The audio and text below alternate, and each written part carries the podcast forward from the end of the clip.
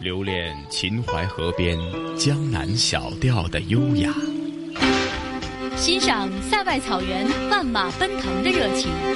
拥抱乡间古老民居的白墙灰瓦，抚摸古城王府宅院的古树幽兰，在行走间感受华夏大地的博大精深，在聆听时体会中华文明的深邃悠远。这里是华夏之声台和香港电台普通话台联合制作播出的《魅力中国》。好了，收音机旁以及国际互联网上的所有的海内外的听众朋友们，大家好！欢迎大家又准时收听由中央人民广播电台华夏之声、香港之声和香港电台普通话台联合为大家打造的一本听得到的文化旅游杂志式节目《魅力中国》。我是普通话台的陈曦。大家好，我是中央人民广播电台华夏之声、香港之声的主持人一佳。陈曦你好，一佳你好，一佳。上星期的《魅力中国》的主题内容，呃，在您的声音导航就为大家介绍了充满了风情的厦门的鼓浪屿哈。那说到鼓浪屿呢，在印象当中呢，其实，在上星期的节目当中，晨曦最大的印象就是。一走进鼓浪屿这个小岛，就到处充满了这种空气中弥漫的是音乐的一种音符在跳动，是吗？嗯，是的，没错。在这期的《魅力中国》当中呢，我们会再给大家来着重的介绍一下音乐之岛鼓浪屿了。我看呢，在上期节目当中呢，晨曦也是对鼓浪屿的这个钢琴声啊，这个音乐的氛围特别的印象深刻了。那给大家再介绍一下鼓浪屿的音乐之岛的美名的由来。那么，鼓浪屿呢有一个非常艺术的雅称啊，叫做琴岛。那么，在鼓浪屿方圆一点八七平方公里的面积当中呢，就蕴藏着一百多个音乐世家。追根溯源呢，这是得力于在当时呢，厦门呢，呃，被开辟为五口通商口岸。在一九零二年的时候呢，鼓浪屿是变成了公共的租界。当时呢，有英法美德日，呃，十三个国家先后在岛上设立了领事馆。那么，从十九世纪中叶起呢，伴随着基督教的传播，西方音乐开始涌入鼓浪屿。最初的渊源呢，是在于教会的赞美诗。可以说，一时间教会还有教会医院，呃等等吧，呃，风琴啊、钢琴是大量的引进。到二十世纪五十年代的时候呢，在鼓浪屿全岛的钢琴就多达了五百多架。那时至今天呢，鼓浪屿的人均钢琴的拥有率仍然是全国第一位的。可以说，得天独厚的优雅的人居环境与之相融，也是造就了鼓浪屿的音乐传统啊，培养出了一大批杰出的音乐家。因此呢，鼓浪屿是被中国音乐家协会命名为音乐指导了。嗯，是啊，一家的确如此哈。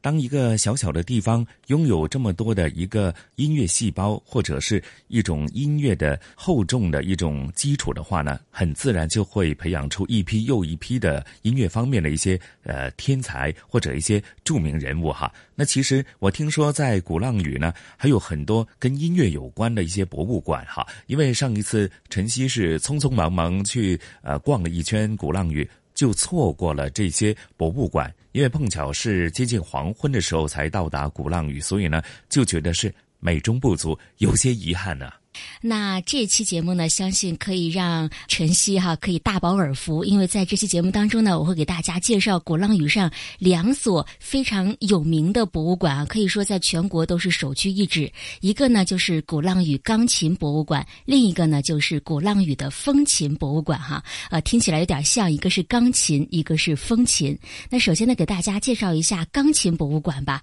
鼓浪屿的钢琴博物馆呢，是落成于两千年一月，选址在。在梳妆花园的听涛轩，也是当时亚洲最大、全国唯一的一座钢琴博物馆了。馆内呢是收藏了有一百多架来自世界各地的名古钢琴。那么这些名古钢琴呢，都是来自于澳大利亚的爱国华侨胡友义夫妇的毕生收藏。那在上个世纪末的时候呢，胡友义先生和妻子黄玉莲女士得知当时的鼓浪屿区政府将进行音乐文化的开发和建设，于是呢，他们就决定把他他们收藏的世界名钢琴运回到祖国啊，运到他的故乡，建立一座钢琴博物馆。当中呢有很多稀世名贵的钢琴品种，比如说像鎏金钢琴，还有世界最早的四角钢琴，还有最早最大的立式钢琴等等。可以说呢，人们来到这座钢琴博物馆啊，可以通过那些古老美妙的琴声啊，浏览一下这个钢琴的历史和文化，来亲身感受一下钢琴音乐的魅魅力，呃，为大家增添了非常多的新的风景和文化的气氛。那再来给大家介绍一下鼓浪屿的风琴博物馆哈。风琴博物馆呢是在二零零五年初的时候建成的，它选址呢是在鼓浪屿的一个地标建筑，叫做八卦楼。那么这个风琴博物馆呢，也是中国唯一、世界最大的专门展示古风琴的博物馆。展品呢也是同样来自于胡友义夫妇的无偿的捐赠。风琴中呃最有名的可以说是管风琴了哈，它的发声原理呢呃非常的独特，和风琴的结构呢非常的相像，那它的结构呢要远远比其他的小风琴要复杂的多，它的历史非常的悠久，体积呢也是非常的庞大。要操作这样的一个管风琴演奏的话，哈，一个人是肯定不可以的，要通过好几个人共同的努力才能够奏出美妙的乐曲。而且呢，这个风琴呢，它的体积也不是一定的哈，虽然呢它的体积很大，但是每一台管风琴的大小的形状都是不一样的。所以说啊，从这个角度来看。每一台管风琴都是孤品，全世界呢都是仅此一件。嗯，通过这期节目呢，想让大家多多的了解一下鼓浪屿的音乐文化，带大家领略一下风琴博物馆以及钢琴博物馆的无穷的魅力。嗯，好的，那叶家咱们就事不宜迟，马上继续聆听您的声音导航，带大家去走一趟充满了音乐氛围的鼓浪屿，好吗？嗯，好的，下面就开启我们这一段奇妙的音乐之旅吧。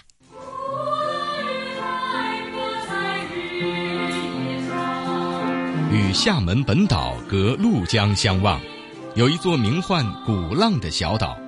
这就是闻名世界的鼓浪屿。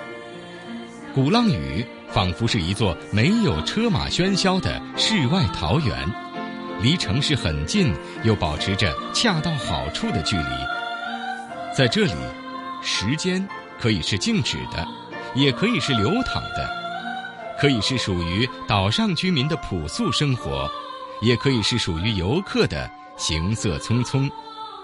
可以在这里喝茶、发呆、沐浴海风，也可以环岛暴走欣赏美景。本期《魅力中国》带您走进海上明珠——鼓浪屿。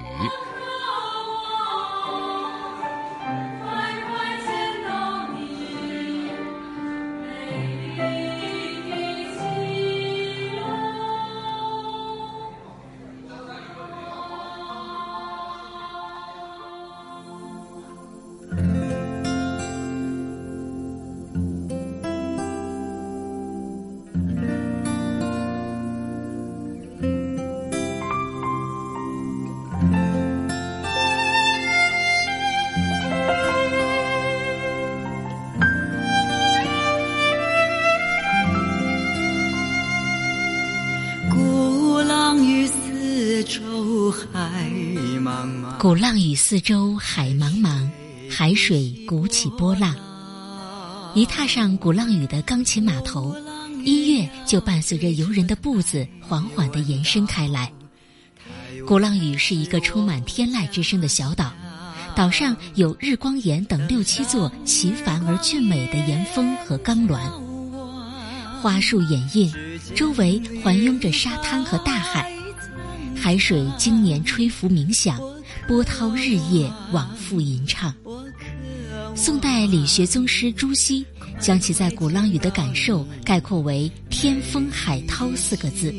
此后，“天风海涛”成为鼓浪屿最有号召力的广告词，一直沿用到今天。天风、海涛以及鼓浪都是天籁。鼓浪屿居民生活在风景如此俊美。又时刻浸润着大自然音乐的氛围中，他们对音乐的感受能力具有得天独厚的优势。漫步小巷，不经意间就有优美的钢琴声从一些沧桑而优雅的老房子里流淌出来，在小岛上空飘荡。这里是中国钢琴密度最大的社区，也是许多享誉世界的华人钢琴大师的摇篮。鼓浪屿有个很艺术的雅称，叫做“琴岛”，方圆一点八七平方公里的面积，蕴藏着一百多个音乐世家。追根溯源，在鸦片战争时期，当时厦门被辟为五口通商口岸。一九零二年，鼓浪屿沦为公共租界，英、美、法、德、日等十三个国家先后在岛上设立领事馆。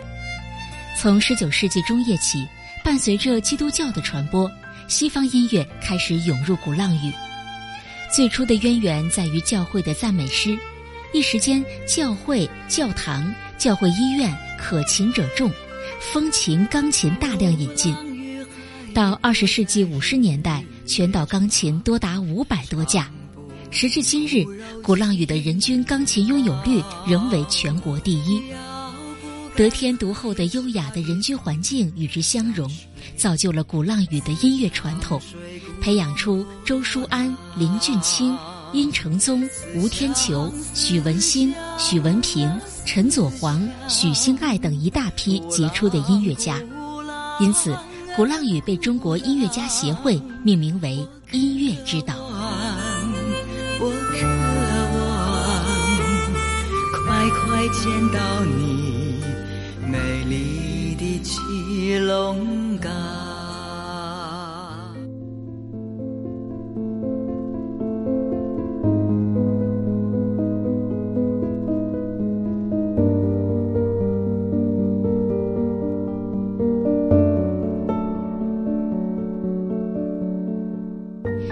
鼓浪屿钢琴博物馆落成于两千年一月，选址梳妆花园的听涛轩，是当时亚洲最大、全国唯一的钢琴博物馆。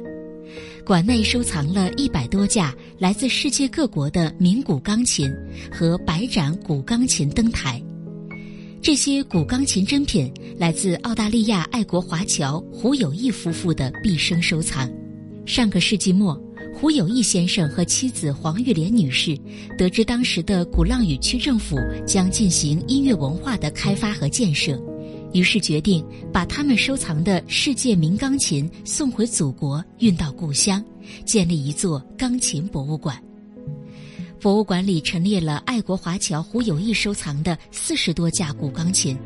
其中有稀世名贵的鎏金钢琴，有世界最早的四角钢琴。和最早最大的立式钢琴，有古老的手摇钢琴，有产自一百年前的脚踏自动演奏钢琴，和八个脚踏的古钢琴等。七十台分别产于欧洲、美洲、澳洲的古钢琴，从胡友义在澳洲的家胡氏山庄出发，以集装箱运输远渡重洋，落户在梳妆花园里的钢琴博物馆。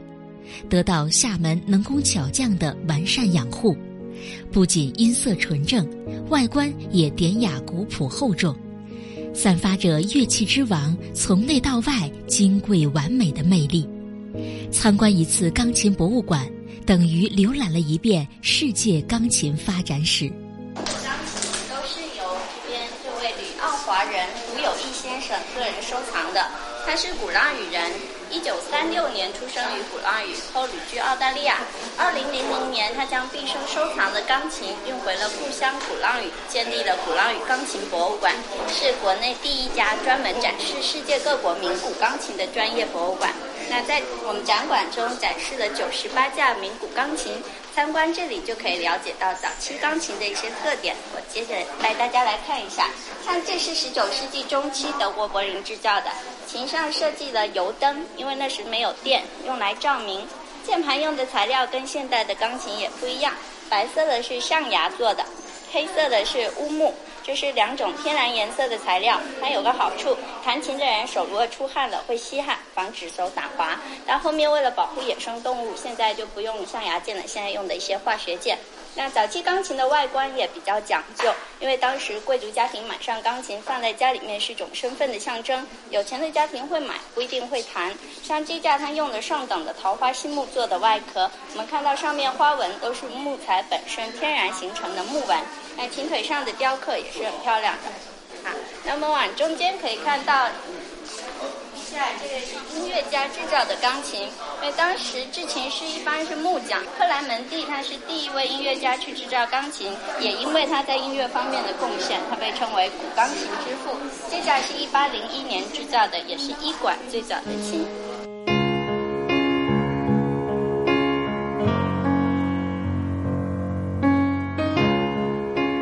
作为钢琴博物馆的镇馆之宝。克莱格可以说是世界上绝无仅有的一架羽管键琴，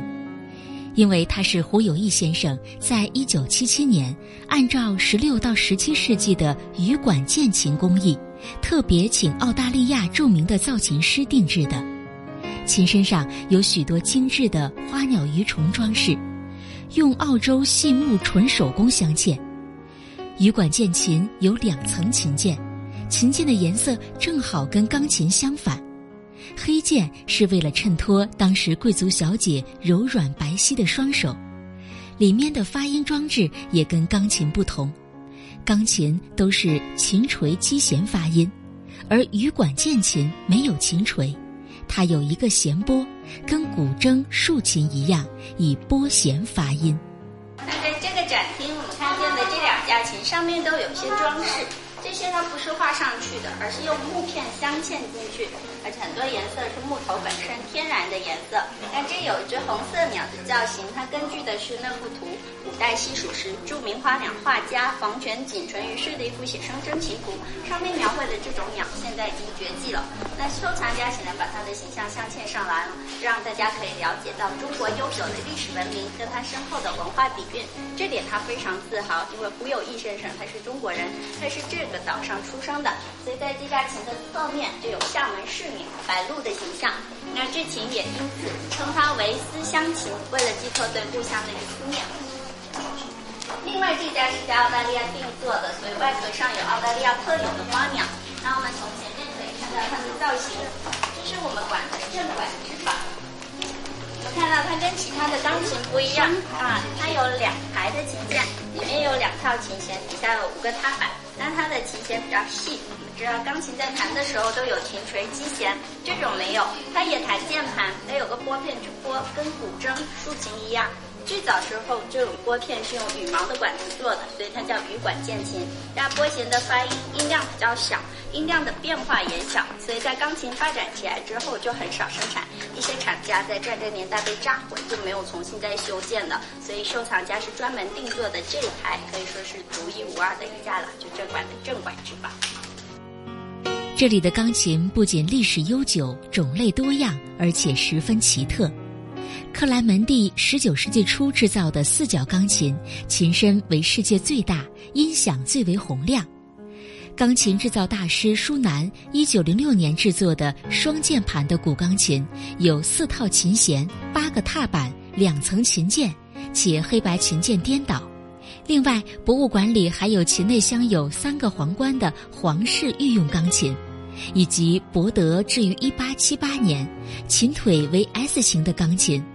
还有街头艺人卖艺的手摇街头钢琴，以及世界上零件最复杂的风琴等等。像这架是放在帆船上使用的琴，所以我们看到它的设计有个地方跟其他钢琴不一样，键盘是可以收的，如果要弹的时候再往外翻下来，不用的时候往里收，它也比较节省空间。那这是一九四五年制造于爱尔兰的伦德，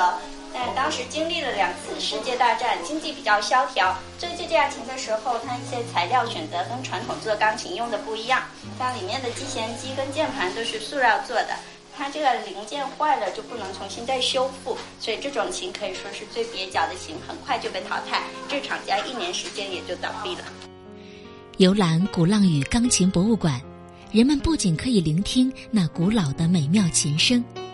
也可以在古琴上演奏乐曲，亲身感受钢琴音乐的魅力，同时也了解了世界钢琴艺术百年来的历史发展状况。鼓浪屿钢琴博物馆为鼓浪屿增添了新的风景和文化氛围。那最后在这个展厅，我们演奏员会在一架九三七年的布鲁斯纳上为大家演奏一曲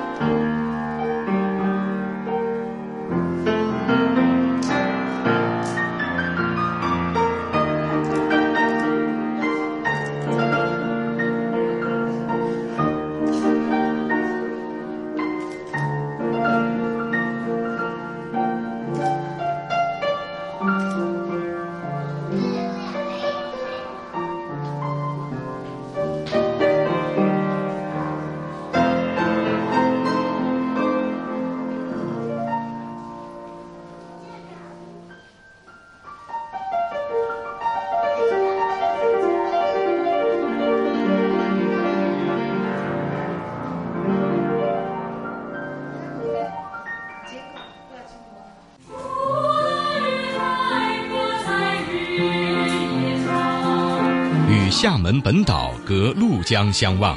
有一座名唤鼓浪的小岛，这就是闻名世界的鼓浪屿。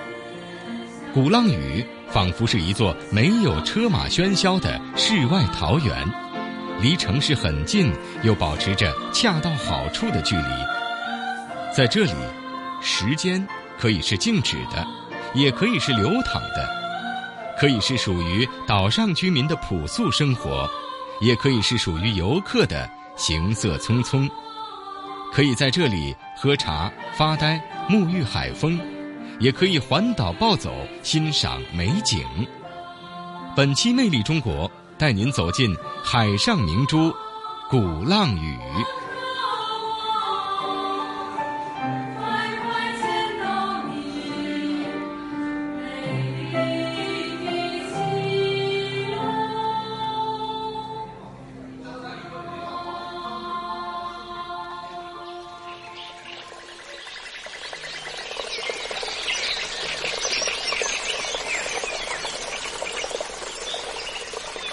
优美的自然环境是鼓浪屿音乐的天然基因。这座小岛四面环海，风光秀丽，空气清新，气候宜人，四季繁花绿树，处处可以赋诗，景景可以入画。天风、海涛、鼓浪、岛屿都是天籁之音，富有深邃的底蕴和灵气。这些天然的艺术基因。培养造就了伴海而居的鼓浪屿人柔情、浪漫、遐想的秉性，形成浓厚的音乐氛围，造就出富有诗意的音乐人才，也就顺理成章了。优越的人文环境促进了鼓浪屿音乐的发展。从十九世纪中叶到二十世纪初期，几十年间，岛上建起了一千零一十四座欧式别墅和洋楼。俨然是一座欧洲南部小镇，建筑本身就是凝固的音乐。岛上居住的外国人、华侨、商人和中产阶层占多数，这些人大都受过高等教育，从小喜爱音乐，学习音乐，也懂得享受音乐，于是开办新式学校十分盛行。中国人开办的学校也开设音乐课。这里还诞生了中国第一所钢琴幼稚园，许多家长主动为孩子学习西洋音乐和乐器创造条件，先后出现了一百多个音乐家庭。鼓浪屿梳妆花园主人林尔佳，一九一三年购进了属于中国人的第一架私人钢琴，紧接着岛上的人们纷纷购买钢琴、风琴，之后又引进口琴、大小提琴、小号。大小扬鼓、军乐器和手摇式留声机等。鼓浪屿首批学习西洋音乐的人，更是身体力行，主动远离家乡到外地、外国学习深造，并且学成之后回乡举办音乐会。岛上到处荡漾着琴声、歌声，这样的人文环境，正是鼓浪屿当地传统音乐与西洋音乐融合渗透和传播发展的助推器。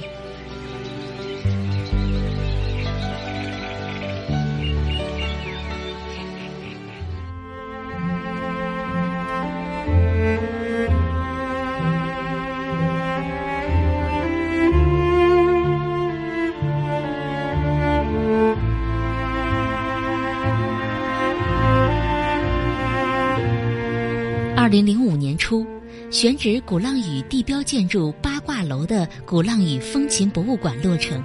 这个风琴博物馆是中国唯一、世界最大的专门展示古风琴的博物馆，展品也同样来自于胡友义夫妇的无偿捐赠。风琴博物馆展出的藏品有来自英国、法国、德国、美国、加拿大、澳大利亚等国家的管风琴。簧片风琴、手风琴、口风琴等种类多样的七十台古风琴珍品。值得一提的是，人们在这里不仅可以看到管风琴的外形和内部结构，还能定期欣赏到管风琴庄严圣洁的演奏，因此这里成为了鼓浪屿上又一个音乐殿堂。欢迎各位来到风景博物馆请大家往这边走但是现在所在的位置呢是岛上最长的民风建筑叫做八卦楼这栋楼呢是始建于一九零四年原来是岛上最大的私人别墅因它呢是从零四年到现在作为我们的风景博物馆那我们现在馆话，一共有七十台琴，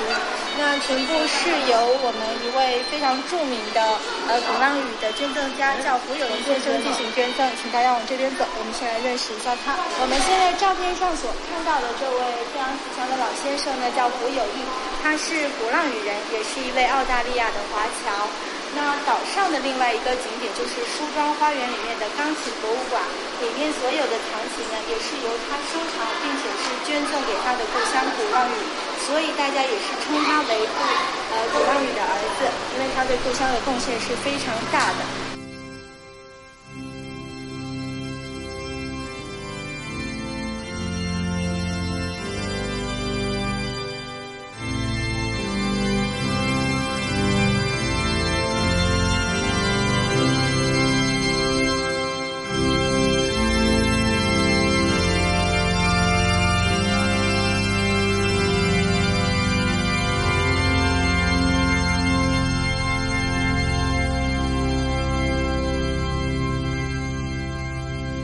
风琴中最有名的莫过于管风琴，它的发声原理也是一样的，但它的结构要远比其他的小风琴复杂得多。再加上它历史悠久、体积庞大，管风琴是世界上最大的乐器。因为体积巨大，其设计和制造需要根据摆放它的建筑因地制宜，因此管风琴的体积虽然世界之最，但却没有一定的规则。没有人说得出它到底有多大，因为每一台管风琴的大小、形状都不一样，所以从这个角度说，每一台管风琴都是孤品，全世界仅此一件。诺曼德管风琴是鼓浪屿风琴博物馆的新一代镇馆之宝。二零零七年，胡友义先生从美国波士顿拍卖而得，整架琴拥有一百四十四个音栓。七千四百五十一根音管，四层手键盘，十二位管风琴工程师花费了三周的时间，才将这架巨型管风琴全部拆卸下来，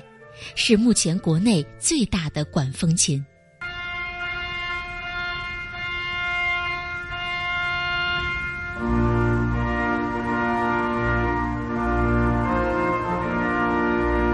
管风琴是历史悠久的古老乐器。大约产生于公元前二百年左右，有多种类型，但其共同特征是风箱将空气注入琴箱，演奏者用手指或双脚操作键盘施加压力，使空气进入不同长度和管径的金属或木质音管中，从而奏出乐章。管风琴曾是纯粹的宗教乐器，在很多欧洲国家。每个普通村镇的教堂里都有管风琴，它是典型的独奏和声乐器，作为伴奏往往只用于宗教歌曲，在管弦乐队和交响乐队中则更为少见。管风琴属于器名乐器，流传于欧洲的历史悠久的大型键盘乐器。管风琴是风琴的一种。不同的是，风琴是通过脚踏鼓风装置吹动簧片，使簧片振动来发音；而管风琴是靠铜制或木质的音管来发音。早期演奏管风琴通常需要两人搭档，一人演奏，一人鼓风。这种方式延续了两千多年。后来，管风琴的规模越来越大，依靠人力鼓风已经是力不从心了。就开始用机械设备来鼓风，因而又发展出了更复杂的键盘机械结构。因为巨大的风压，用单纯的人力已经不可能压下键盘了。现在常见的管风琴有机械式管风琴、机电式管风琴和电动压气式管风琴家参观我们博物馆的时候呢，会看到很多风琴上面都有这种。圆形的小型装饰，那仔细看的话呢，上面是有文字，包括数字的标明，这个是完全可以区分开现代钢琴跟古典风琴的一个装置，这个叫做音栓。那上面写明的英文文字或者是数字的话，指的就是我这个音栓抽拉出来，整台琴放出来是什么音色。比如说，它有可能是弦乐混合音色，或者是某一个乐器的音色，比如说单簧管或者是长笛。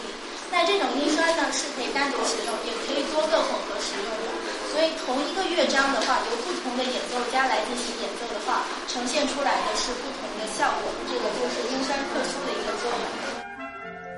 管风琴由音管、音栓、键盘、轨杆机、风箱、琴箱组成。管风琴的音管一般为哨管和簧管两种不同发音方式的管，以哨管为主体，大都以木料制成。音栓也叫拉栓。是圆形凸钮，可以推进推出。通过轨杆机操纵滑板，控制音管。管风琴音量宏大，气势宏伟，音色优美庄重，并有多样化对比，能够模仿管弦乐器的效果，能演奏丰富的和声。接下来呢，我们可以往对面寝室走，来了解一下机械风琴。这一间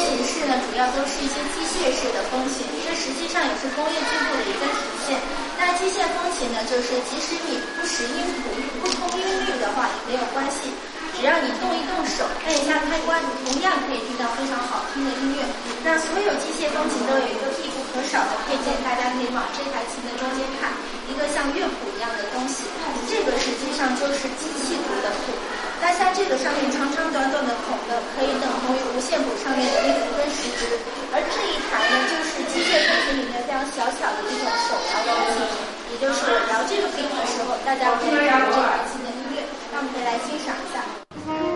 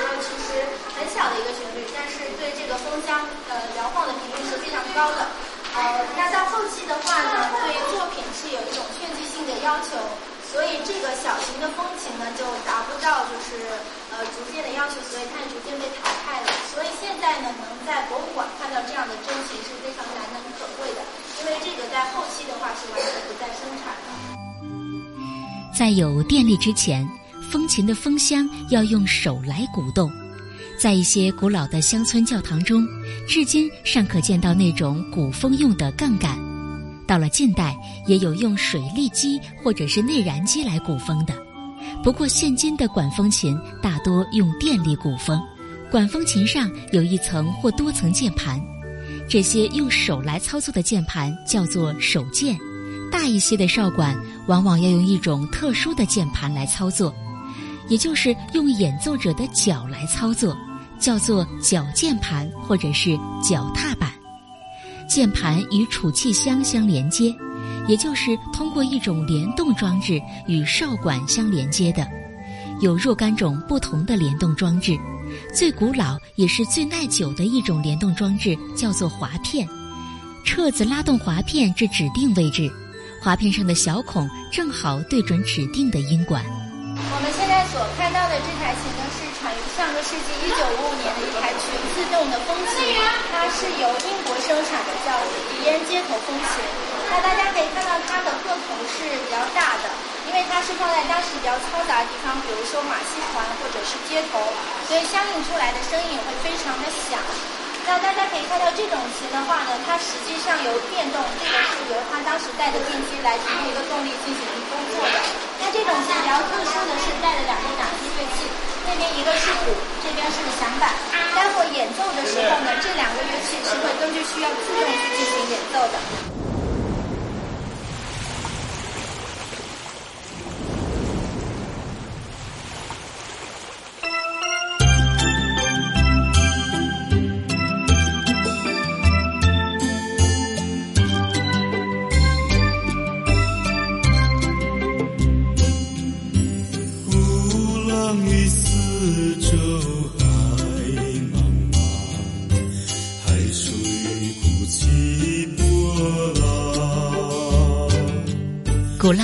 音乐氛围，因为这里的山海和风月，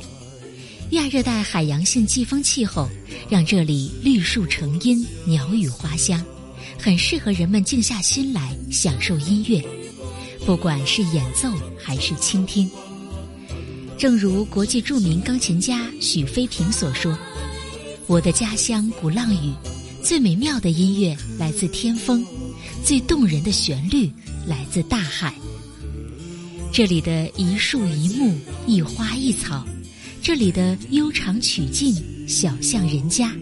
似乎都缀满了音符与节奏，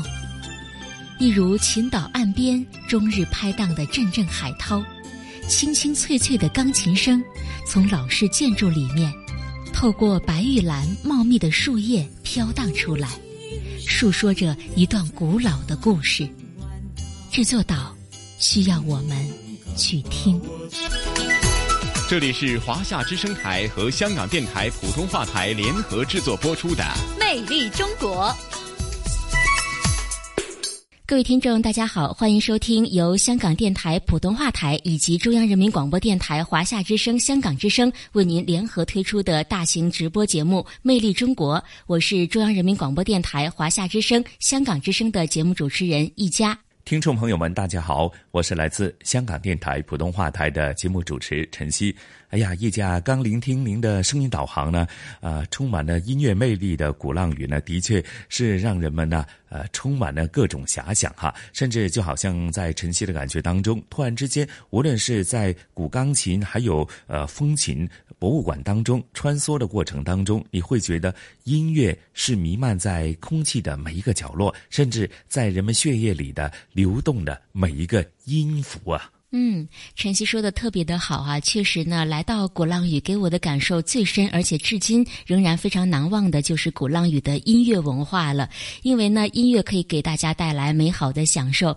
所以说在这样的一座小岛上，听着钢琴的声音、风琴的声音，还有各种大自然的声音，可以说给大家带来了非常美妙的享受。所以呢，也建议大家有时间的话，一定要来到鼓浪屿去感受一下它的音乐文化。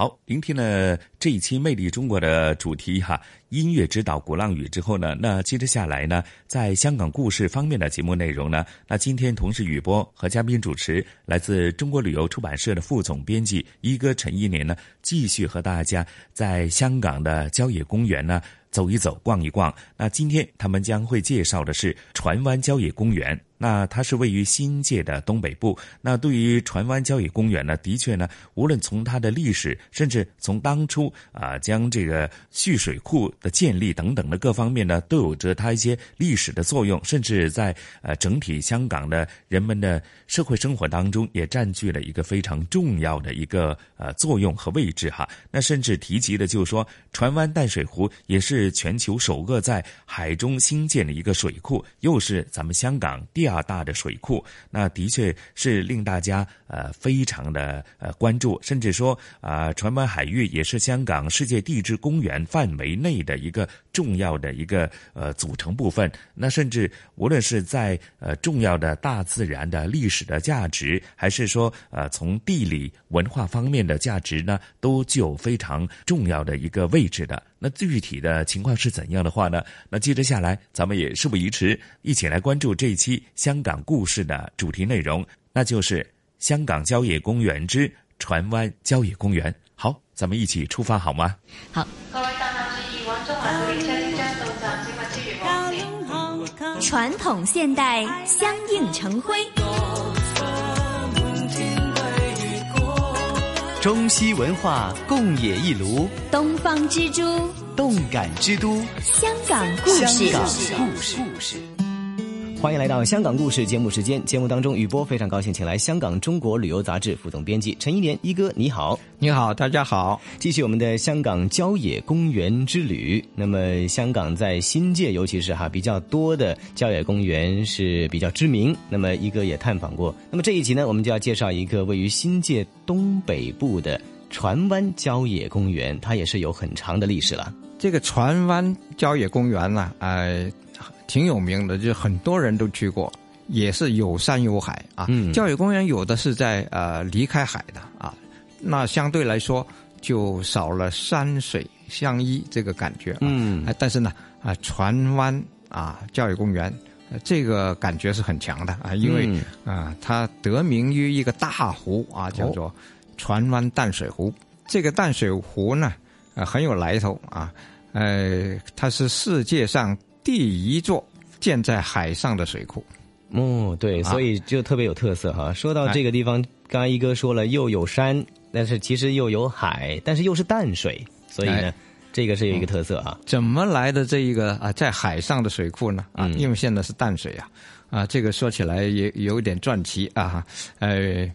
这要说就是要要推到啊六十年代，上个世纪的六十年代，当时香港呢是很缺水的。到处找地方去建水库，嗯啊，但是呢，呃，真正能建水库的地方不多啊。早期已经建了一些了啊，啊，都是在山里边啊，就是把呃山谷啊建坝，就把水水拦起来啊。但这儿就不同啊，这里呢是呃，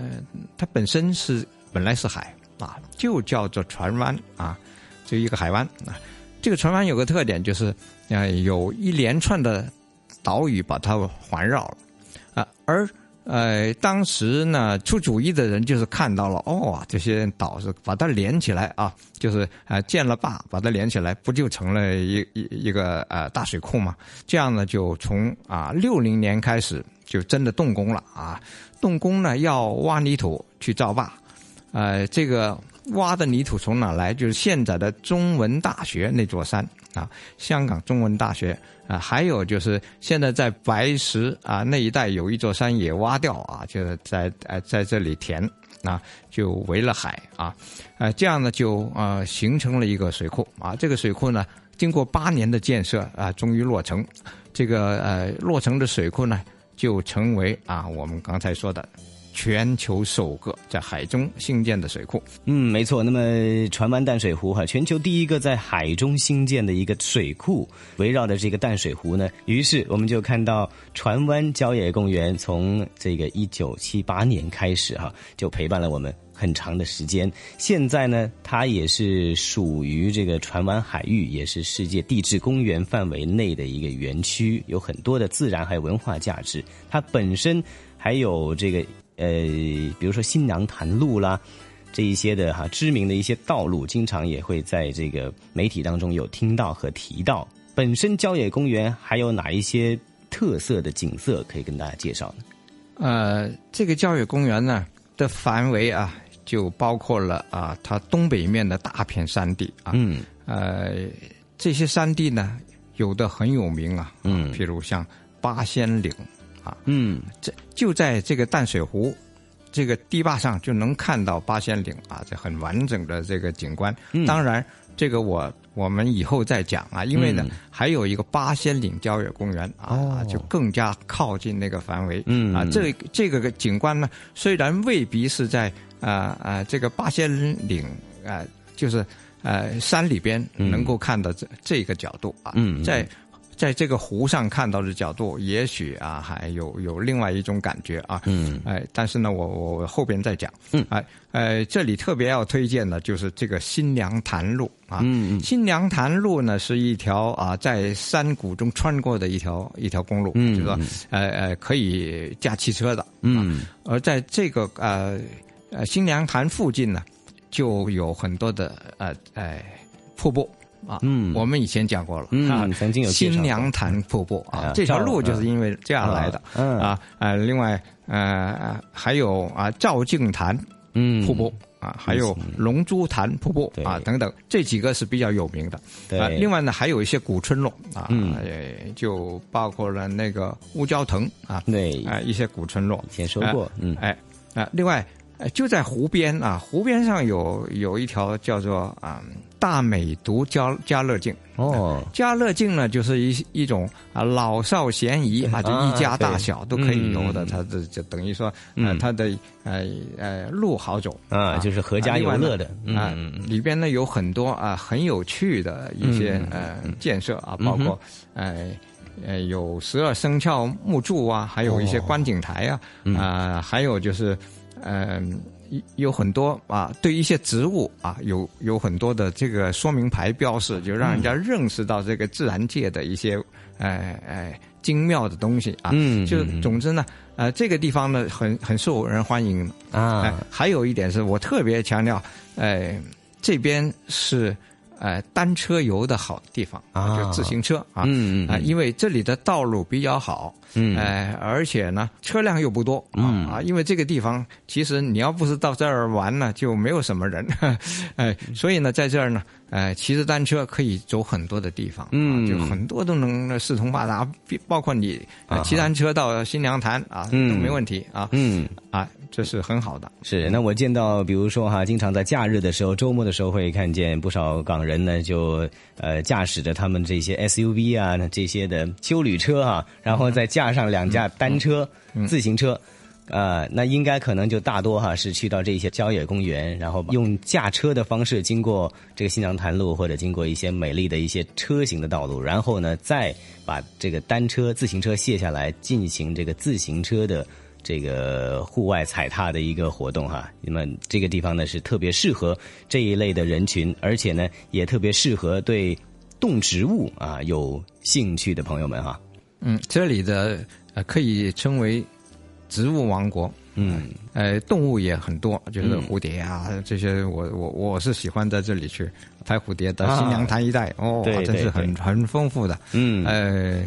啊，还有很多很多的啊，植被很好啊，非常值得去看啊。那带着小孩啊，带着孩子去就特别有趣 啊。对，也有这个叫做呃家乐境，对对。那么阖家都很欢乐，每一位家庭成员呢，其实都能够在这里感受到跟完全的城市生活不一样的一个都市生活不一样的一个状态，而这些呢又这么的接近城市，你。非常清楚，你仍然是一个城市人，但是呢，又很容易的接触到这一些呃精彩的郊野的景色，这就是香港郊野公园为我们带来的宝贵的财富啊。那么这一次呢，也介绍了一个相当有特色的船湾淡水湖的郊野公园。谢谢一哥在香港故事为我们的介绍。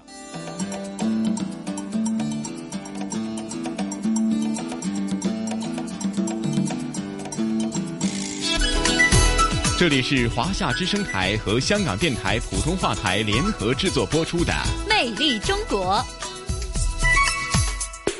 是了，这里还是由中央人民广播电台、华夏之声、香港之声和香港电台普通话台联合为大家制作的《魅力中国》。哎呀，一家聆听这一期的香港故事呢，虽然和。今天咱们的魅力中国，呃，音乐指导，呃，鼓浪屿呢，呃，虽然好像是没有什么特别的联系，但是从另外一个角度来讲，我总觉得哈，无论是香港故事介绍的船湾的郊野公园呢，其实都会令到大家呢有一种心旷神怡的感觉。一个在鼓浪屿是音乐的熏陶，那可能在香港的船湾郊野公园呢，带给你的是一个大自然的一个。宁静和透彻的一种呃清空的境界呀。嗯，说的没错哈。不论是鼓浪屿还是香港的船湾郊野公园，都是给大家带来一种自然之美的呃心旷神怡的一种美妙的感受哈。呃，大家在工作之余啊，听一听我们的魅力中国，可以从祖国的各个角落领略到大好河山的俊美的风景，以及带给大家非常愉悦的心灵的感受。嗯，甚至透过我们这个节目呢，呃，大家假如真的是有计划的话呢，也不妨呢聆听咱们的节目内容，亲身到当地呢去逛一逛、走一走哈，或许呢你会有更大的共鸣哈。那甚至呃，在逃离这个繁嚣的。急促的社会生活节奏当中，在郊野公园，在鼓浪屿呢，你会寻找到另外一种境界之美哈。不过啊，说到这里啊，咱们这一期《魅力中国》的节目时间很快又得告一个段落了。那易家和晨曦约定大家下星期同样的《魅力中国》的节目时段呢，继续为大家带来更为丰富的节目内容。约定您了，下期节目不见不散。嗯，不见不散，再会。